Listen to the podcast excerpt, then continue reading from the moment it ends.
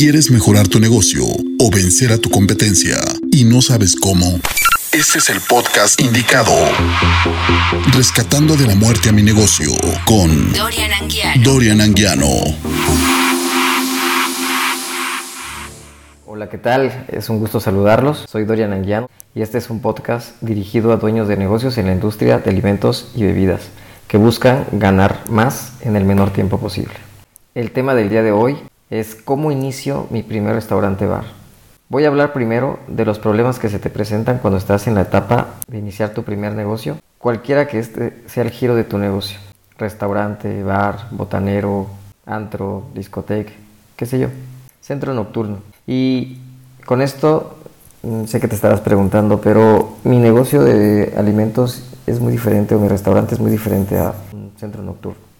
Bueno, en mi experiencia y por todos estos años que pasé trabajando a lo largo de la República, me di cuenta que a pesar de tener diferentes productos, servicios, diferente público objetivo, diferente ubicación, de cierto modo todos, todos están relacionados en básicamente las mismas características, como lo que es la atención a clientes, la venta de un producto, en general muchas cosas se relacionan. Claro, no todos son iguales, pero sí en gran parte se relacionan. Mencionaré los problemas principales. Eso no quiere decir que no existan más, pero creo que son los más comunes. Y con esto todo emprendedor tarde o temprano se enfrentará. Empiezo diciendo que hay dos tipos de dueños y formas de emprender en la industria restaurantera. La primera es que no tienes experiencia, pero has sido cliente tantas veces en un sinfín de lugares que sientes que con eso es suficiente. O tal vez porque te apasiona la comida o las bebidas, qué sé yo. Algo te motivó decidirte a tener un negocio de este tipo. Y no es que esté mal, al final siempre hay que seguir nuestras pasiones. La segunda es porque tienes y has adquirido experiencia a lo largo de tu vida en alguno de los cargos operativos, administrativos, y hoy te sientes con el ímpetu de tener tu propio negocio. Cualquiera que haya sido tu caso, te felicito por haberlo hecho. Sin embargo, estos son algunos de los problemas a los que te enfrentarás al haber tomado esa decisión. Describiré siete problemas que estoy seguro más de uno que ya haya emprendido coincidirá conmigo. Y en el segundo bloque hablaré de las soluciones como de las recomendaciones que yo te sugiero, para que tu inicio sea bueno y con grandes posibilidades de éxito. Como punto número uno, quiero empezar con el tema de la planeación. Normalmente le pedimos asesoría a alguien que haya trabajado en algún o algunos negocios similares al que pretendemos tener.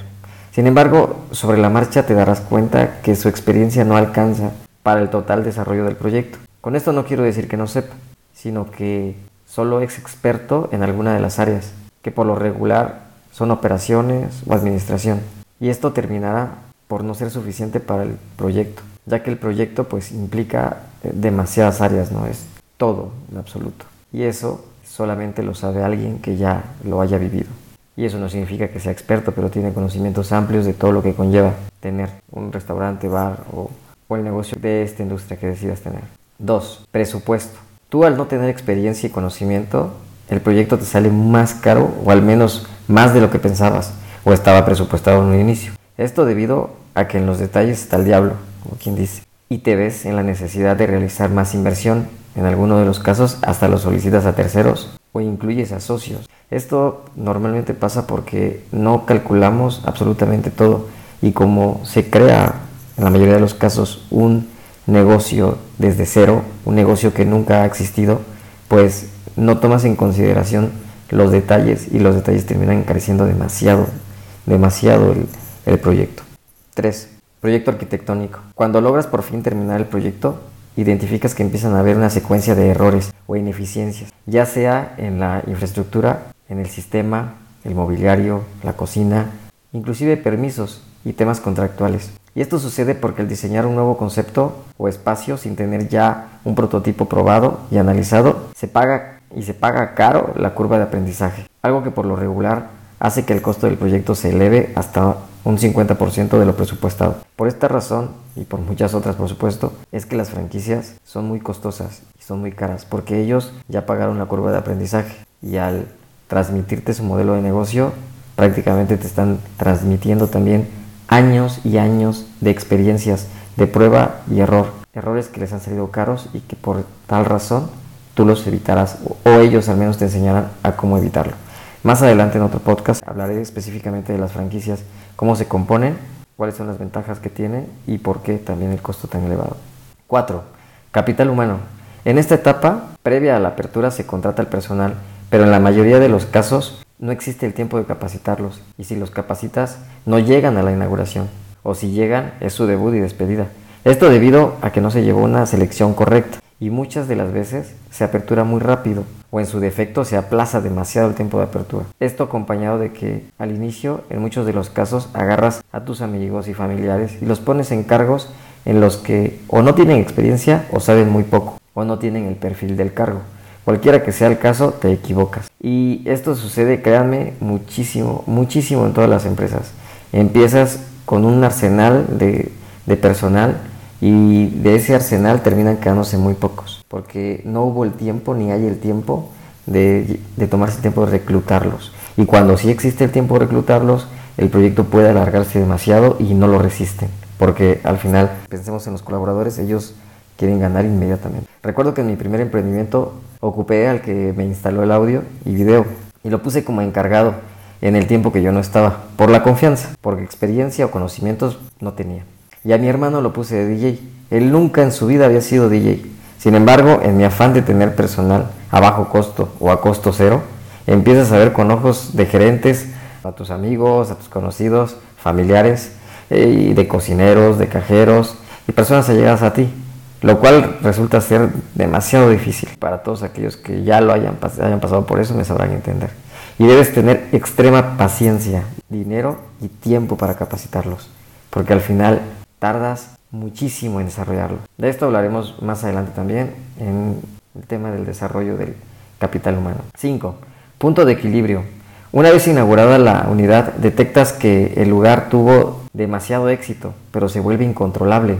O en el peor de los casos, caso contrario, te preocupaste tanto por los detalles que se te olvidó realizar un plan de negocios o estaba mal hecho o fue mal ejecutado y el negocio no tiene clientes. Y lo único que escuchas decir a tus gerentes es, no te preocupes, estamos empezando, lo cual es una falsa creencia. Pensar que por inauguración o por recién apertura es permitido no tener clientes o no tener ventas. Esto es un error, pero es un error que debió planearse desde un inicio, desde antes de, de poner la primera piedra, se debió estructurar un plan de negocios. Sexto, opiniones. A tus invitados les gustará, te dan buenos comentarios al respecto pero no regresa. Y si empezaste lleno, después de un tiempo empiezas a bajar los precios, empiezas a dar promociones, a consentir en exceso a tus clientes, otorgarles cuentas por cobrar, regalarle cortesías, inclusive cambiando de segmento de mercado, a pásele quien sea. Eso también es un gran error. Pero lo comprendo, por la desesperación de no tener ventas, por la desesperación de ver tu lugar vacío, empiezas a dejar pasar a quien sea y empiezas a otorgar beneficios que al final terminan siendo perjudiciales para tu negocio. 7. Pérdidas. Los costos de nómina, los gastos fijos y variables te empiezan a consumir. Empiezas a notar que las compras no corresponden a lo que vendiste o notas que los productos se descomponen o caducan. Es posible que en esta etapa empieces a sobrevivir del stock inicial que hiciste en la compra del presupuesto que tenías para empezar el negocio. O empieces a sacar dinero de tu bolsa en caso de tenerlo. O bien disponer de créditos de tus proveedores, generando con esto una deuda y quedando en números rojos y poniendo en riesgo la continuidad de tu negocio. Y es que en muchos de los casos uno emprende, funge como el dueño, el administrador, el de compras, el de inventarios, etc. Pasas por muchos, muchos cargos porque al final no cuentas con el equipo necesario ni tampoco tienes la solvencia económica para tener toda una gestión administrativa lo suficientemente gruesa para poder delegar. La haces de mercadólogo, la haces de chef, inclusive tú eres el de recursos humanos, tú contratas hasta de mantenimiento, nos metemos hasta de mantenimiento. Mi consejo, si tú te encuentras en esta etapa, te sentirás solo y creas que nadie te entiende o que nadie te apoya. Es una presión muy difícil que la verdad te forja el carácter. Mi recomendación en este punto es que no pidas consejos a personas sin experiencia o conocimientos en el tema. Acércate a personas que sepan, a otros dueños de empresas del mismo giro o similar, que estén tres veces más grande que tú por lo menos.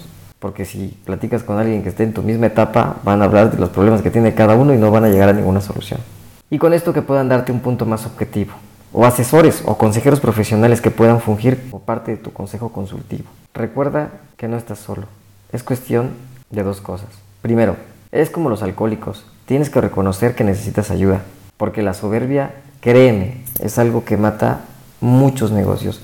El no saber pedir ayuda y no saber reconocer que la necesitas. Segundo, busca ayuda profesional y opiniones de expertos para redireccionar o salvar tu negocio de un quiebre absoluto. Y si el problema es tu gerente o encargado, despídelo y consigue a personal calificado que empujen el negocio junto contigo o que sepan qué hacer. Aunque no lo creas, es sorprendente cómo por la confianza, por el cariño, por el parecido, uno soporta ineficiencias. Y es que no es sencillo llevar una empresa al éxito. Y eso te tiene que quedar claro. Y no tienes que por qué llevar un negocio de, de miles de pesos o millones de pesos a la quiebra por no tener personal calificado. Bueno, con esto no quiero desanimarte a que lo hagas. Por el contrario, en el siguiente bloque hablaré de cuáles deben ser los pasos a seguir para que tu negocio alcance su punto de equilibrio desde la primera semana y no tengas que seguir invirtiendo más capital de tu bolsa. Continuamos. Transforma tus ideas en un negocio con Dorian Anguiano. Dorian Anguiano. Consejos, consejos, estrategias, estrategias, propuestas, entrevistas, los mejores tips para emprender o mejorar tu negocio con Dorian Anguiano. Bueno, ya estamos de regreso y les recuerdo el tema del podcast del día de hoy, cómo inicio mi primer restaurante bar. Para continuar te comento que he participado en aproximadamente 28 nacimientos de negocios, de la industria de alimentos y bebidas por supuesto, de los cuales 80% han tenido éxito y el 20% no lo tuvo. Pero me dejaron una gran enseñanza la cual te compartiré. Continúo las recomendaciones que te doy para tener éxito en tu primer negocio. Claro, son solo algunas recomendaciones, existen muchas más pero yo creo que estas son las principales. Una vez que decidas abrir tu negocio de manera independiente, y por independiente me refiero a que no sea una franquicia o una concesión de marca, te recomiendo elaborar un plan de negocios. Un plan de negocios es sofisticado y tiene... Eh, es muy amplio el tema. Solamente hablaré brevemente de tres puntos esenciales que todo plan de negocios debe tener. Y te explico brevemente de qué se compone. El primero es estrategia. La estrategia tiene que ver con en qué mercado juegas y el posicionamiento que tendrás con tus clientes. Para realizar tu estrategia puedes intentar responderte esta serie de preguntas ya que estos serán los cimientos de tu empresa. 1. ¿Quiénes vamos a ser? ¿Cómo seremos vistos en el exterior? 2. ¿Cuál va a ser nuestro propósito? Y no me refiero a poner cosas como tener el mejor platillo del mercado, o las mejores instalaciones o el mejor servicio. No, no me refiero a vender y ganar dinero. Me refiero a cuál es la razón filosófica de poner el negocio. 3. ¿Cuáles serán nuestras ambiciones? Esto está muy relacionado con lo que se conoce como la visión y te recomiendo veas hacia los próximos 18 o 36 meses. 4. ¿Cuáles serán nuestras creencias dominantes? 5. ¿Cuáles van a ser nuestras pasiones? Esto es sumamente importante para formar un equipo, incluidos los fundadores. Si el equipo no tiene las mismas pasiones, no tienen claro qué es lo que les apasiona, a la primera mala racha o temporada serán los primeros en irse. O en el caso del fundador, cerrar el negocio. 6. ¿Cuál es, la cultura organizacional? 7. ¿Cuáles serán nuestros valores? Debes de responderte esta serie de preguntas para tener claro una buena estrategia y hacia dónde irás dirigido. Y no haya una eh, desalineación entre los colaboradores y los fundadores, por ejemplo, Tú, vas hacia un lado, ellos van hacia el otro y al final se trata de alinear la estrategia con la visión del negocio. Ahora, para diseñar una estrategia no incluyes a tu equipo operativo, ya que la pasarán modificando y actualizando la arquitectura comercial e intentarán hacer lo mismo pero más rápido o mejor. Porque ellos por lo regular piensan muy operativamente, piensan en mejorar los platillos, piensan en mejorar los procesos, piensan en mejorar eh, tal vez el saludo de bienvenida, el speech de salida, piensan en cambiar de colores, pero, pero no van más allá y no tienen una mentalidad estratégica. Por eso te recomiendo que lo hagas tú solo o en caso de no tener experiencia, que contrates o busques una persona que tenga experiencia en estrategias. Para esto te voy a platicar una experiencia que tuve con uno de mis negocios. Yo tenía un antro bar en el que tenía un aforo de 300 personas al día para que el negocio fuera rentable, ya que mi estrategia era la venta por volumen, porque el tipo de cliente era de clase baja o media baja y el per cápita era de 120 pesos por persona en promedio. Pero el tener un aforo tan grande hacía que tuviera que tener más personal de servicio, más seguridad, más mesas, más metros cuadrados, más de todo.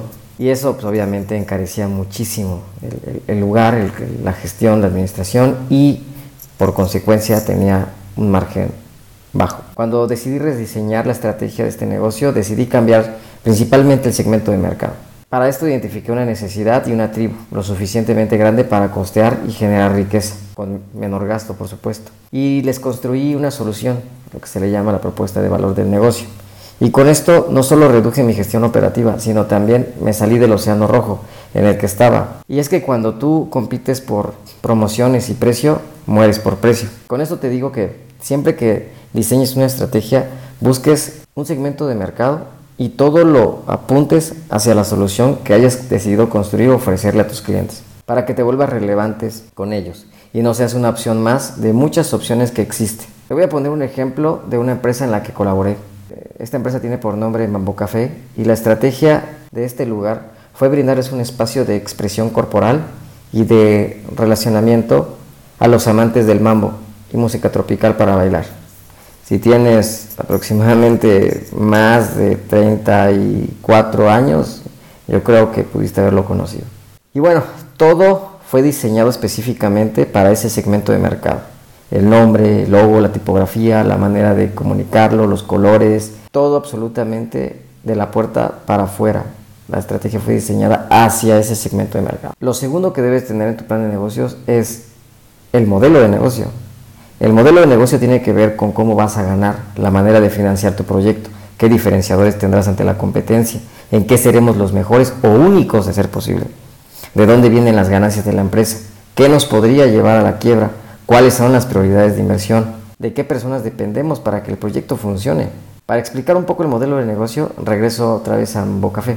Ellos decidieron que sus ganancias vendrían del cover del acceso, las clases de baile que daban, por las tardes, los conciertos de artistas que traía, la venta de bebidas, entre otros más. Ellos fueron los mejores en su nicho de mercado, al tener pistas grandes de bailes, una decoración muy tropical y alegre, música viva cubana, se volvieron relevantes para sus clientes. Sinceramente no tenían competencia. Aquí te invitaría a que te preguntaras en qué eres el mejor o el único de tu categoría.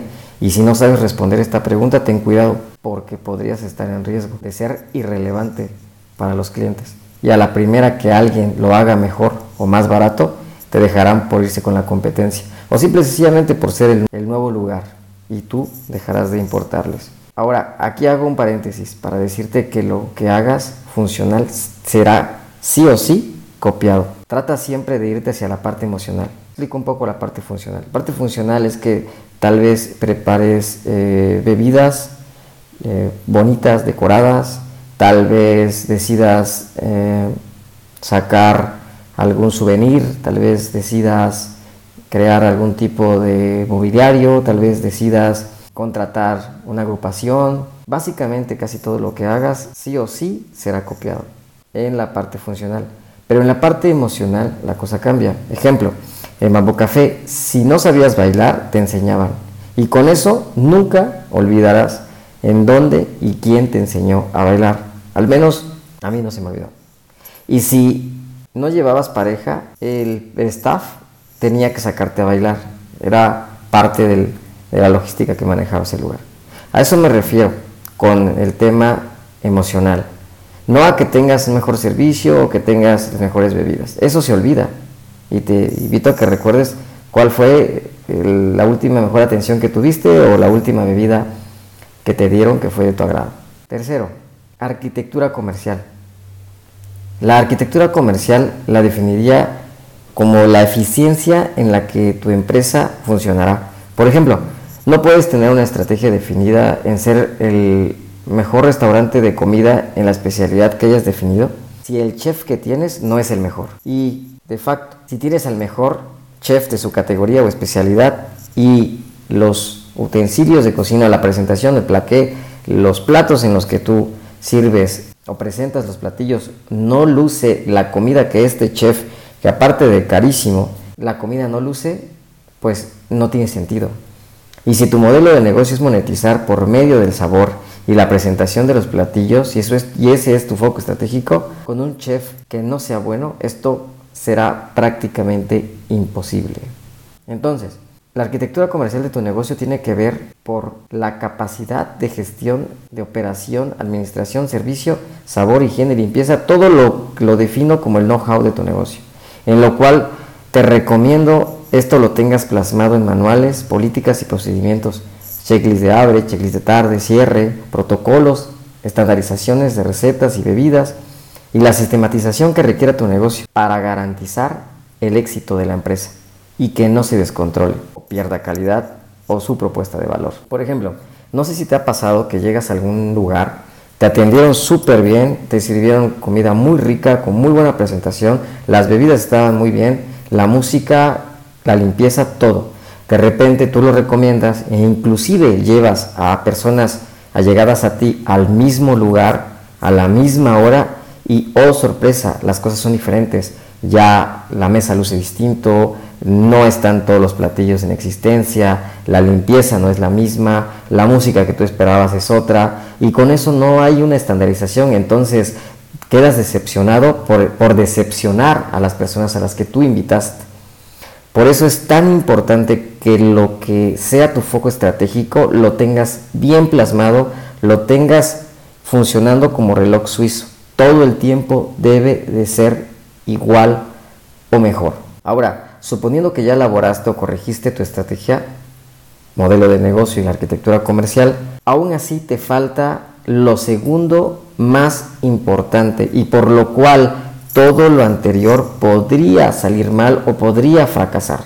Tú puedes tener la mejor estrategia, el mejor modelo de negocio y la mejor arquitectura comercial, pero si te falta o fallas en esta parte, todo lo que hayas construido te saldrá mal. Y esto es el talento ejecutivo, las personas que lo realizarán o que lo llevarán a cabo. En este punto quiero dejar en claro que puedes tener una estrategia bien definida, pero si no tienes al talento que ejecutará las acciones o es de bajo nivel, nada de lo que hayas planeado funcionará. Y esto te lo repito porque si tienes al personal equivocado o no cumple con las características que tu estrategia requiere, nada funcionará. El día de hoy no solo basta con tener el mejor producto de tu categoría o el mejor servicio o las mejores instalaciones. Hoy para que el negocio funcione es igual de importante el plan como la ejecución. Así que mi recomendación en este punto es que tomes extrema precaución en las personas que ejecutarán el plan que hayas definido para tu empresa. Nunca de los nunca diseñes un plan basado a las capacidades de tu personal, porque los resultados que obtendrás serán devastadores. No tengas miedo en cambiar a las personas y desapégate de las personas que no correspondan al plan. Sé que es difícil, lo he vivido en carne propia. Tú te encariñas por lealtad, por una falsa lealtad, porque al final todo ese tiempo que han estado tus colaboradores a tu lado les has pagado. Entonces no te sientas mal por cambiarlos fue y será una etapa de, su vida y de tu vida y tienes que entender eso. El negocio no se puede ir a la quiebra por ningún ejecutivo, ningún colaborador. Y cierro diciendo lo siguiente, vas a construir los cimientos de tu negocio y lo que te hará no nada más alcanzar el éxito de tu negocio, sino tener continuidad y no perecer en uno, dos, tres, o más años. Claro, la estrategia se actualiza año con año, a veces cada seis meses. Recuerda que tu negocio debe tener la capacidad de adaptarse e innovarse. Por último te digo que no importa el giro o denominación comercial que tengas, toda la estrategia, modelo de negocio y arquitectura comercial debe ir dirigido a generar ganancias o riqueza. Y aquí quiero dejarte en claro que uno no pone un negocio para tener amigos, o perder el tiempo o entretenerte. El objetivo es y siempre deberá ser generar riqueza. Algo que debes dejar bien en claro en toda tu organización desde el día 1 de la apertura hasta el día que decidas cerrarlo, venderlo o heredarlo. Bueno, pues esto ha sido todo. Me despido. Soy Dorian Anguiano y deseo que haya sido de tu agrado y que te haya servido la información de este podcast. Hasta pronto. Si quieres vencer a tu competencia o salvar a tu negocio de la muerte, contáctame por medio de nuestras redes sociales como Dorian Anguiano. Dorian Anguiano. Nos escuchamos en el siguiente episodio.